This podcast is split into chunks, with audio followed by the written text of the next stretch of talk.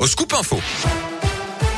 Et l'actu dans l'un, elle m'a connaît avec vous, Colin Cotte. Colin, bonjour. Bonjour Yannick, bonjour à tous. Et à la une aujourd'hui, l'un et l'Isère, comme 20 autres départements, sont toujours placés en vigilance orange à la neige et au verglas jusqu'à demain matin. Plusieurs centimètres de neige sont tombés ce matin, notamment à partir de 300 à 400 mètres d'altitude dans nos départements. 5 à 10 centimètres, par exemple, au col de Seine sur la 40.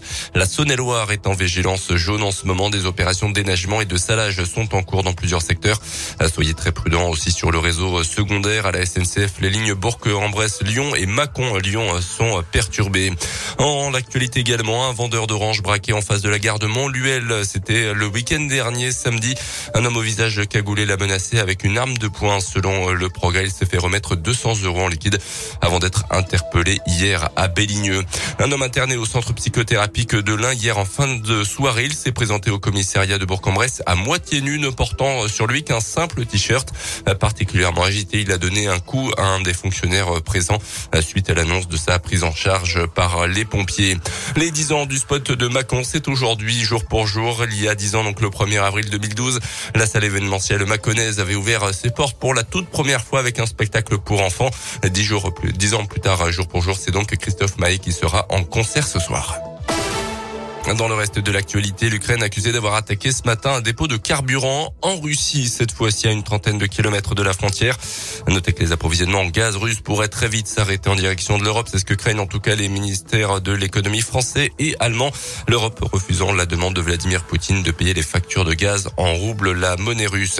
Dans ce contexte, à noter la diminution du prix des carburants en France à partir d'aujourd'hui à 18 centimes de moins par litre, une mesure promise par le gouvernement il y a quelques semaines et qui va durer à 4 mois. Ça pourrait même aller jusqu'à 28 centimes de baisse par litre dans 2800 stations totales, a indiqué le groupe français. Les sports ne surtout pas lâchés. Malgré la défaite contre le leader Laval lundi soir, le FBBP n'est pas largué dans la course à la montée en Ligue 2. Un deuxième gros match attend ce soir les Bressans. Déplacement à Concarneau, l'actuel troisième, trois points devant les Bressans.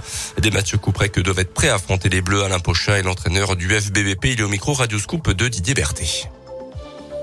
Au final, Concarneau est juste là devant nous c'est pas la fin du monde non plus. Si les garçons ils ont un coup de massue derrière la tête, c'est là qu'on voit la force d'une équipe. Hein. On fait de la compète pour jouer ces matchs-là. On s'est préparé depuis le mois de juin pour vivre des matchs comme ça. Je pense qu'ici, ils en ont vécu des saisons galères quand même. Où ils ont joué le maintien, où euh, vivre des matchs comme ça, ils auraient aimé en vivre plus souvent.